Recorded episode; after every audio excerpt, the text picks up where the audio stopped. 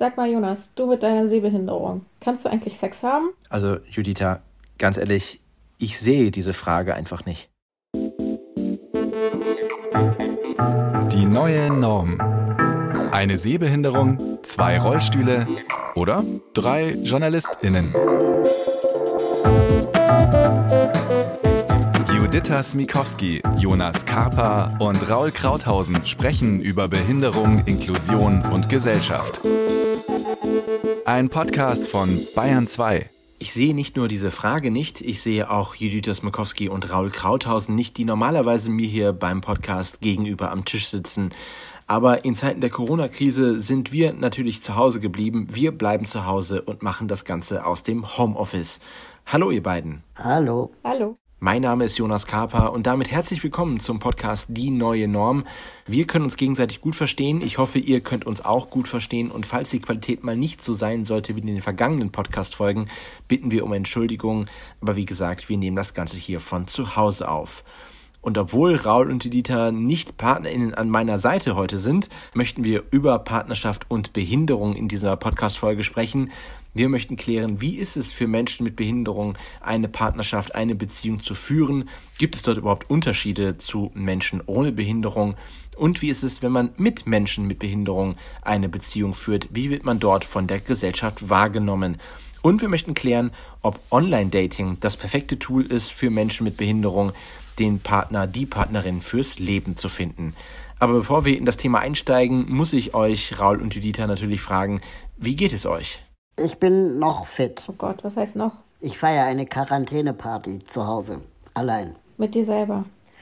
Mit mir selber und meinen Mitbewohnerinnen. Ja, ich finde dieses bleibt gesund ein bisschen schwierig, weil natürlich haben nicht jeder Mensch irgendwie den Luxus, gesund zu sein, aber ich weiß natürlich, was damit gemeint ist.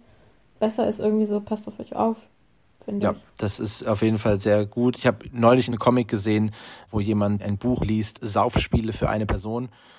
Wäre vielleicht im Sinne für Corona-Partys feiern ganz angemessen. Ja, was bedeutet das Coronavirus für Menschen mit Behinderung? Wir haben in den letzten Tagen ja häufig von dieser sogenannten Risikogruppe gehört. Und es ist ja auch eine gewisse sonderbare Situation für Menschen mit Behinderung, die in einer Partnerschaft leben und die zu dieser Risikogruppe gehören. Das ist ja eine sehr, sehr große Verantwortung für Familie, Freunde, Partner in dieser ja hoch ansteckenden Zeit.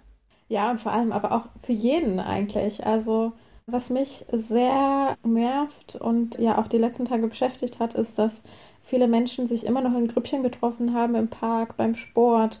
Ich habe das immer gesehen, als ich einmal pro Tag so ein bisschen rausgegangen bin und die sagen, ja, sie sind gesund, sie sind fit, sie stecken sich schon nicht an. Aber darum geht es nicht. Es geht darum, dass sie auch jemanden anstecken können, auch wenn es bei ihnen nicht die Folgen hat und trotzdem es ja weiterbringen können, das Virus weitergeben können an andere Leute. Darum geht es. Und so weit denken die dann nicht. Und das regt mich schon sehr auf. Raul, du hast ja bei dieser Kampagne Risikogruppe teilgenommen.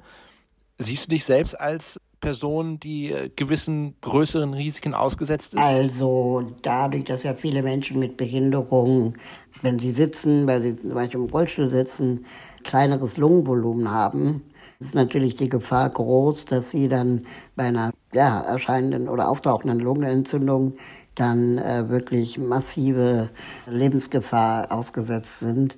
Insofern würde ich mich als Risikogruppe zählen, weil meine Lungen auch nicht die größten sind. Aber eigentlich habe ich ein relativ gutes Immunsystem, so dass ich nicht so oft krank werde und würde jetzt sagen, andere Gruppen sind wahrscheinlich wesentlich gefährdeter als ich. Aber auch für mich ist eine Lungenentzündung etwas, was man nicht bekommen sollte. Jetzt ist ja bei dem Thema Corona-Krise, geht es ja die ganze Zeit um, um Social Distancing.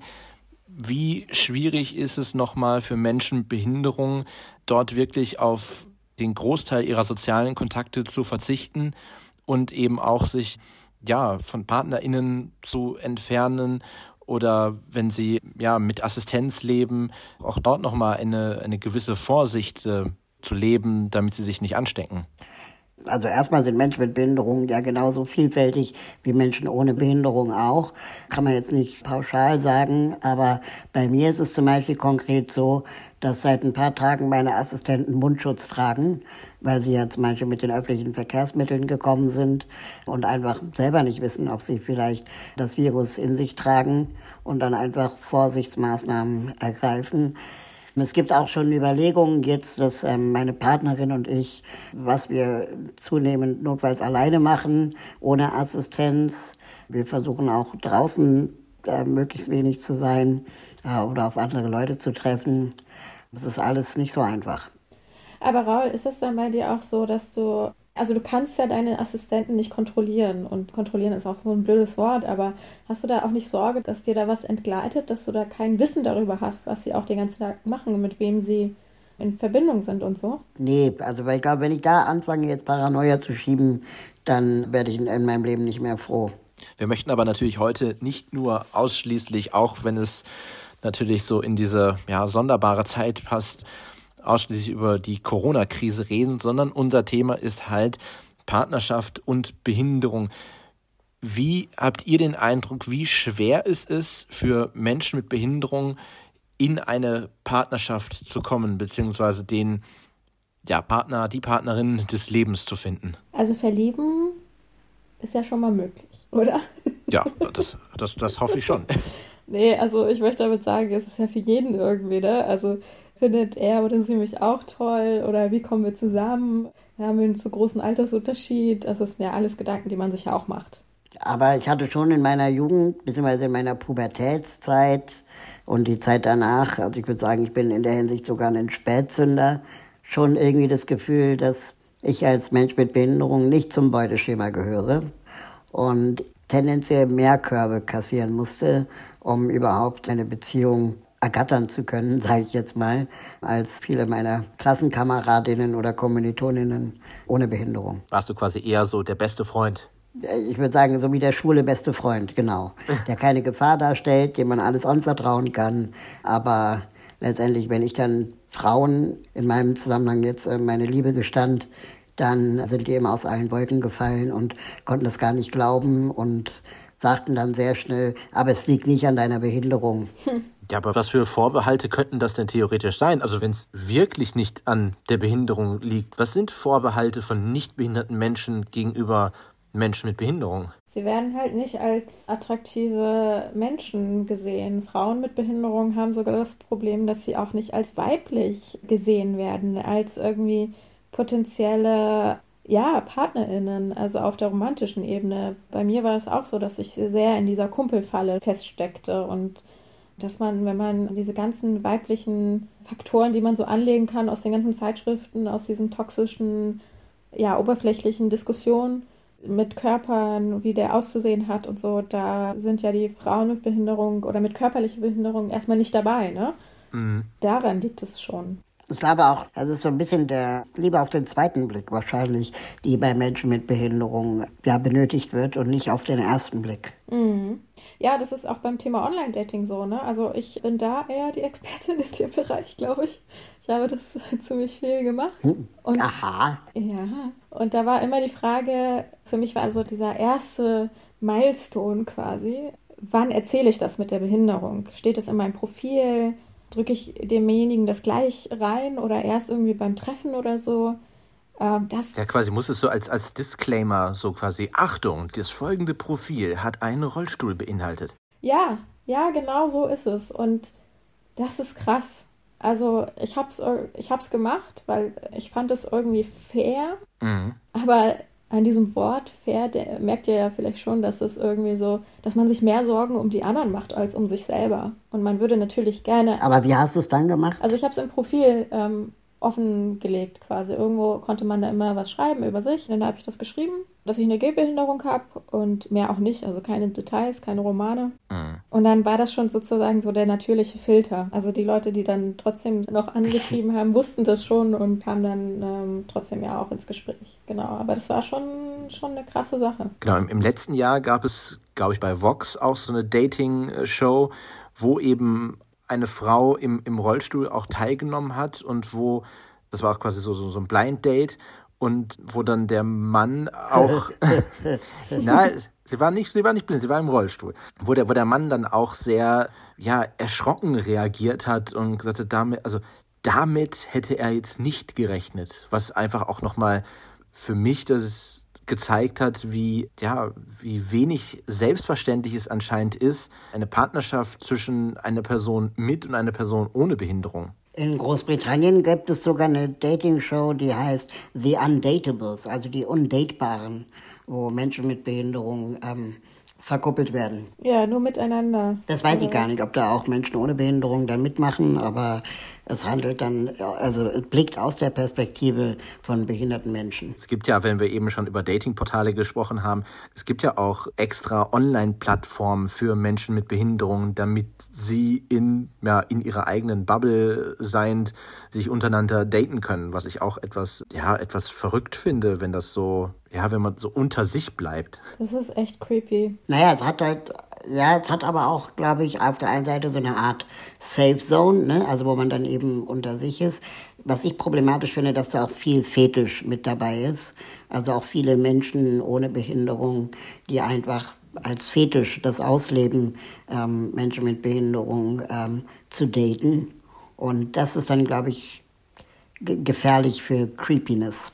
Ja, oder auch das Thema, inwieweit man da auch Unterschiede macht. Also es werden so viele Unterschiede gemacht, auch durch Fragen, die einem gestellt werden. So, ähm, wenn mir, mich gefragt äh, oder wenn ich gefragt werde, ist das dein erster Freund ohne Behinderung? Als wäre das irgendwie so eine, so eine Medaille wert oder so, so eine Errungenschaft, dass ich jetzt jemanden habe ohne Behinderung. Das sind manchmal solche Fragen, die vielleicht gar nicht so böse gemeint sind, aber so wirklich seltsam bei mir ankommen nach dem Motto, hast du es jetzt auch geschafft, jemanden ohne Behinderung irgendwie dir zu angeln oder so. Und ich glaube. Oder als Kennenlernfrage, kannst du Sex haben? Ja, wobei das ja auch von vielen anderen Menschen kommt, also einfach so, auch von Journalistinnen, ne? Ja. Aber da ist dann quasi auch die Frage, ja, wie du gesagt hast, es kommt von, von JournalistInnen, ist es das Hauptthema?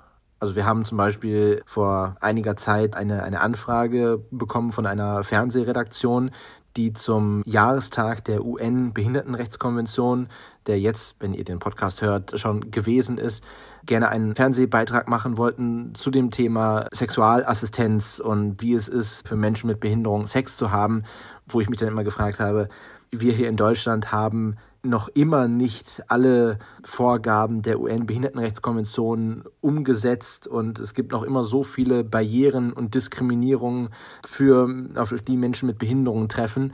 Und das einzige Thema, worüber es sich anscheinend zu berichten lohnt, ist, wie haben Menschen mit Behinderung Sex? Da bin ich mal wieder aus allen Wolken gefallen. Vor allem ist dann die journalistische Antwort oft, ähm, ja, wir haben hier mit einer Sexualbegleiterin gesprochen, ähm, die dann zu einem Mann geht und dann wird darüber berichtet. Und das ist wieder so ein typisch männlich dominiertes Thema ähm, über Sex und wir erfahren wenig darüber, wie eigentlich zum Beispiel Frauen mit Behinderung diese Situation erleben, weil da blicken dann Journalistinnen, wenn sie wirklich interessiert, in der Regel nicht so gerne hin. Ja, und vor allem, was ist das für eine Frage? Wie haben Menschen mit Behinderung Sex? Wer sind diese Menschen? Also das ist ja auch nicht eine einheitliche Gruppe.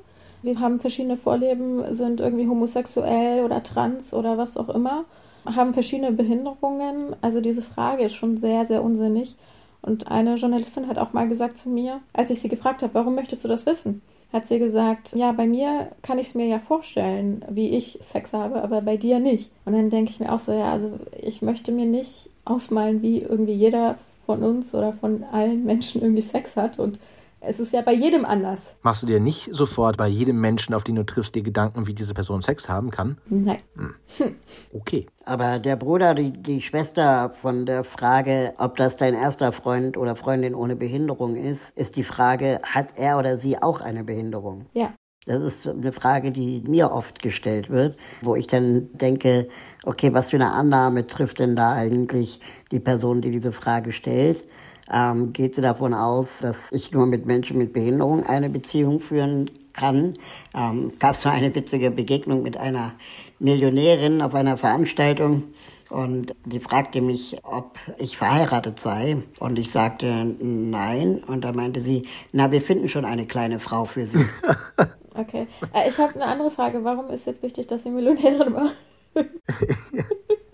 Ja, weil es irgendwie so, es war so super schräg, also so, äh, war einfach awkward. Ja. War einfach, die ganze Situation war so awkward, dass ich einfach dachte, was ist denn da gerade passiert? Ja, ja. Aber die war fest davon überzeugt, dass ich eigentlich nur mit einer kleinen Frau eine Beziehung führen kann. Ja, oder bei mir war es. Eine Beziehung auf Augenhöhe. Bei mir war es mal so, dass ein Kumpel ähm, äh, Kinokarten bestellt hatte für einen Kinoabend und ich äh, äh, wollte meinen Freund mitnehmen, die hatten sich noch nicht kennengelernt. Und er hat einfach mal zwei Rollstuhlkarten für das Kino bestellt, weil er einfach angenommen hat, dass mein Partner auch im Rollstuhl ist. Und ich wundere mich dann auch immer, wie kommt das zustande? Und aber um da auch sowas vielleicht Böses zu unterstellen oder was ich auch mal gemacht habe in, in meiner, ja, als ich so ein bisschen verletzt war, auch deswegen war, dass das so ein Zwei-Klassen-Ding aufmacht. Dass die nicht behinderten PartnerInnen, das sind die, die tollen, da hat man es dann irgendwie geschafft. Und die behinderten PartnerInnen, das ist dann ja so, ja, ja, klar, die äh, sind einfach alle unter sich oder so. Und was das halt auch für eine Sicht auf Menschen ist, das ist eigentlich wirklich unfassbar, wenn man das so sich überlegt. Aber ich bin gerade eher erstaunt, dass es ein Kino gibt, wo es zwei Rollstuhlplätze gibt. Das ist genau. Das, ist noch eine andere das klingt nach einem Paradies. Wo ist ja. dieser Ort? ja. Aber die andere Seite der Medaille, ne? also jetzt mal aus meiner Perspektive als behinderter Mensch gesprochen, ähm, war es die ganze Zeit meine Idealvorstellung, dass meine Partnerin keine Behinderung haben sollte. Ne? Also ich kämpfe seit über 15, 16 Jahren für Inklusion und, und dachte, Menschen mit Behinderung sollen alles genauso machen und dürfen wie Menschen ohne Behinderung auch. Und ich war fest davon überzeugt, dass meine Partnerin keine Behinderung haben sollte und hielt es dann auch manchmal wie so eine Trophäe, vor allem als Jugendlicher oder jüngerer Mensch, hoch. Und dann irgendwann, als ich dann anfing, mich auch mit Partnerinnen mit Behinderungen irgendwie anzufreunden ja, oder kennenzulernen oder zu daten, ähm, merkte ich, das gibt auch eine ganz andere Ebene dahinter noch, also eine, eine, Ebene der gemeinsamen Erfahrung zum Beispiel, eine Ebene der, der Wertschätzung der Situation, in der man sich befindet, wenn deine Partnerin zum Beispiel auch auf einen Rollstuhl angewiesen ist oder auch klein ist oder so, dann ist die Frage der Barrierefreiheit selbstverständlich, als wenn dein Partner oder Partnerin ohne Behinderung immer Rücksicht nehmen muss und du dich dann als Partner mit Behinderung schuldig fühlst. Versteht ihr, was ich meine? Mhm. Ja, total. Ich war auch so. Also ich dachte auch für mich, das ist, das ist das Ideal sozusagen, was man erreichen muss, einen nicht behinderten Partner zu haben, weil ich es auch sehr viel in meinem Umfeld gehört habe. Und da muss man wieder sagen, dass die Gesellschaft oder auch unsere Mitmenschen, also unmittelbaren Mitmenschen, auch Familien vielleicht, irgendwo diese so eine Art Behindertenfeindlichkeit, tut mir leid, wenn ich das so drastisch ausdrücke, auch haben, dass sie sagen, gib dich lieber mit nicht behinderten Menschen ab, weil sonst schaffst du es irgendwie nicht. Also das ist, das sind Sätze, die ich gehört habe in meinem Umfeld, die wirklich krass sind. Aber so ist man dann auch einfach aufgewachsen und hat das übernommen. Oder ich habe mal den Satz gehört, wie hast du so eine schöne Freundin abbekommen, die sieht ja aus wie Heike Makatsch, wo ja schon angenommen wurde, dass es gar nicht möglich ist mit dieser Frage. Ja. Oder umgekehrt, mhm. dass meine Partnerin ohne Behinderung damals gefragt wurde, ob sie nichts Besseres verdient hätte als einen behinderten Freund. Genau, das wollte ich nämlich gerade fragen. Ist es, wenn man es jetzt mal umdreht, aus, wenn es wirklich eine Beziehung gibt zwischen einer Person mit Behinderung und ohne Behinderung, dann wie der Blick halt ist. Auf der einen Seite wird gesagt, oh, der Mensch mit Behinderung hat es geschafft, eine Beziehung zu einem Menschen ohne Behinderung zu führen. Das ist ja, Juditha, wie du es eben gesagt hast, so der, der Jackpot schlechthin, wie das dann manchmal dargestellt wird. Und wie ist das Ansehen für eine nicht behinderte Person, wenn sie eine Beziehung zu einer behinderten Menschen führt? So nach dem Motto, ja, wie du es gesagt hast, hat keine andere Person abbekommen oder ist da irgendwie so ein möchte sie sich gern drum kümmern? Ist es sogar ein Fetisch oder? Oh ja, das Helfersyndrom, ne? Ja, das Helfersyndrom. Also eine Geschichte, die zum Beispiel bei mir und meiner Frau mal ja passiert ist, wo meiner Frau nachgesagt wurde, dass sie es für sie es leichter ist, eine, eine Beziehung mit mir zu führen, weil sie ja selber auch in einem sozialen Beruf arbeitet und deswegen ja vielleicht irgendwie Anpassungsschwierigkeiten nicht so groß wären. Ja, also wie viele Fragen da gestellt werden. Oder es wird nur eigentlich die Spitze des Eisbergs an Fragen, kriegt man eigentlich selber nur mit und der Rest spielt sich ja zum Glück in den Köpfen von den Menschen ab, wenn sie mich und meinen Freund zum Beispiel irgendwie beäugen. Und wir kriegen dann, wie gesagt, nur ein paar Fragen mit, aber da wird natürlich auch gefragt, so ja, warum hat er sich sie ausgesucht? Und es ist wirklich eine krasse Feindlichkeit eine krasses, ein krasses Unwohlsein, muss ich sagen. Also mhm. ich möchte darüber nicht nachdenken. Ich bin froh, dass wir eine Beziehung haben und dass wir uns so diese Fragen nicht stellen müssen, diese Unterhaltung nicht führen müssen und dass es an uns abprallt. Aber vielleicht haben andere jüngere Leute mit Behinderung das nicht. Und da würde ich auf jeden Fall sagen, bitte, bitte achtet da auf euch selber und achtet nicht so drauf, was die anderen Leute sagen. Ein großes Vorbild ist zum Beispiel Nina Tame. Die gibt es auch bei Instagram. Das werden wir bei unseren Shownotes auch mit reinnehmen auf die neue Norm.de. Die kann ich echt empfehlen. Die schreibt dazu immer sehr gut. Genau, da wollte ich auch gerade noch mal drauf eingehen, dass gerade die jüngere Generation auf Social Media total tolle YouTube-Kanäle oder Instagram-Channels hat. Es gibt zum Beispiel den YouTube-Kanal mit über 500.000 Followern, der heißt Squirmy and Grubs und der handelt von einem Mann mit... Ähm, Wie heißt der? Squirmy and Grubs. Das verlinken wir ja auch in den Show Notes. Mhm. Und es handelt von einem jungen Mann und seiner Freundin, die zusammenleben. Er hat eine Behinderung und sie nicht. Und äh, die posten jeden Tag auf YouTube Videos über ihre Beziehung und auch über die Herausforderungen. Dann gibt es den Instagram-Kanal auf Deutsch, der von Max und Christina. Brittle Bones King werden wir sicherlich auch verlinken, wo auch über Beziehung und Partnerschaft ab und zu mal drüber gesprochen wird. Und dann äh, für die ZuhörerInnen, die das Thema vielleicht jetzt erwartet haben, Sexualität und so weiter, wir sie ja heute in der Folge ein bisschen enttäuschen. Aber da gibt es Kinofilme beziehungsweise Filme im Internet zu. Der eine Film, der nennt sich Yes We Fuck. Das ist von einem spanischen Regisseur, der Menschen mit Behinderungen porträtiert beim Ausleben ihrer Sexualität.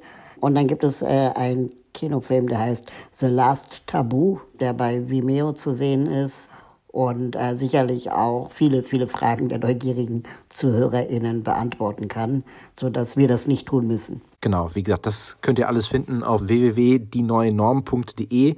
Da werden wir diese ganzen Links haben. Yes, we fuck. Schöner Titel, also allein des, des Namens wegen ist bestimmt sehenswert. Wie ist es, Raul, du sagst ja häufig, dass man eine Behinderung so als Eigenschaft sehen kann, eigentlich wie eine Haarfarbe. Das ist ja häufig dein Vergleich, den du sagst. Gilt das auch für eine Partnerschaft? Also ich hoffe, dass da auch geht, weil in der Partnerschaft, wenn sie lange anhalten soll, ja der Charakter zählt und nicht nur das, was eine Person auf den ersten Blick, wie sie aussieht oder so. Und ich weiß aus eigener Erfahrung, dass wenn man die Person wirklich liebt und ihren Charakter Unterstützung auch nicht wirklich die Probleme sind, wenn man sie geben kann, weil man kriegt ja auch in dieser Partnerschaft oft viel, viel mehr zurück, als man das überhaupt aufwiegen kann mit Unterstützung. Aber man muss natürlich auch immer gucken, in dieser Partnerschaft, dass nicht einer von beiden sich mehr opfert als er oder sie, der andere, sodass es auch ausgewogen sein muss. Mhm. Ja, und vor allem, auch wenn nicht behinderte PartnerInnen vielleicht im ähm, Fall von körperlichen Behinderungen mehr im Haushalt tun, heißt es nicht, dass die behinderten PartnerInnen nicht auch den Mental Load haben, also sich vielleicht mehr um Emotionen kümmern, um Gespräche. Das sollte man auch nicht so vergleichen. Also könnte man festhalten, dass auch sich verlieben unabhängig, dass man sich ja quasi in den Menschen verliebt und nicht in die Behinderung und dass es okay ist, wenn ein Mensch mit Behinderung einen anderen Menschen mit Behinderung liebt oder auch einen Menschen ohne Behinderung und dass das gar nicht so das Hauptaugenmerk sein sollte, sondern einfach es darum geht, dass die Menschen glücklich sind und jemanden gefunden haben. Oh.